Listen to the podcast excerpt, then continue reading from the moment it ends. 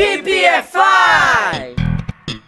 E aí, VPFires, Teacher Juan aqui para mais um conteúdo para vocês. E hoje eu vou ensinar para vocês uma expressão muito bacana que indica um curto período de tempo entre uma coisa e outra. Sabe quando a gente fala em português logo depois ou logo após? Pois é, é exatamente isso que você vai aprender hoje. É uma expressão muito simples e muito curtinha, mas que também é muito valiosa na hora da conversação. Então, bora lá ver isso aí na prática. Olha só, right after. Right after é essa expressão aí que significa logo após ou logo depois. Olha como é que ela fica em uma frase aqui, ó. I left school right after I went home. Eu saí da escola e logo depois eu fui para casa. É lógico que a gente poderia usar apenas o after nesse contexto. Dá uma olhada como é que ficaria. I had English class and after this I had lunch. Eu tive aula de inglês e depois disso eu almocei.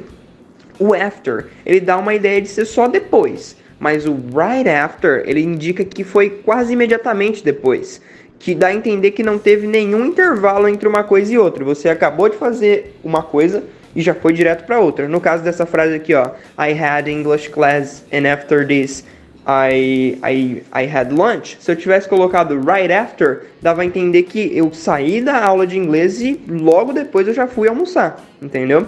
Já se eu colocar só o after, dá a entender que foi só depois, mas eu posso ter feito muita coisa nesse meio tempo, nesse intervalo, entendeu? Olha só mais um exemplo com right after para ficar bem claro para você, ó.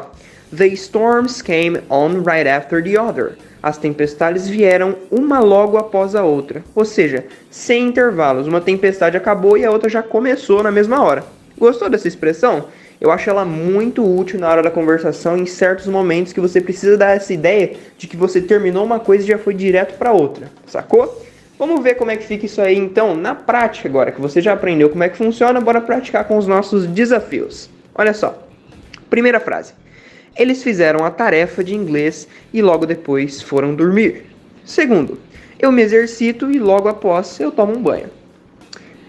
3. Nós trabalhamos duro e logo após vamos para casa. Fechou? São três frasezinhas aí simples que tem aí frases no passado, frases no presente, para vocês praticarem também o tempo verbal junto com essa expressão nova que eu ensinei para vocês. Fechou, VPFires? Anotem ela aí no seu English Notebook para vocês nunca mais esquecerem o right after, beleza? Bye bye!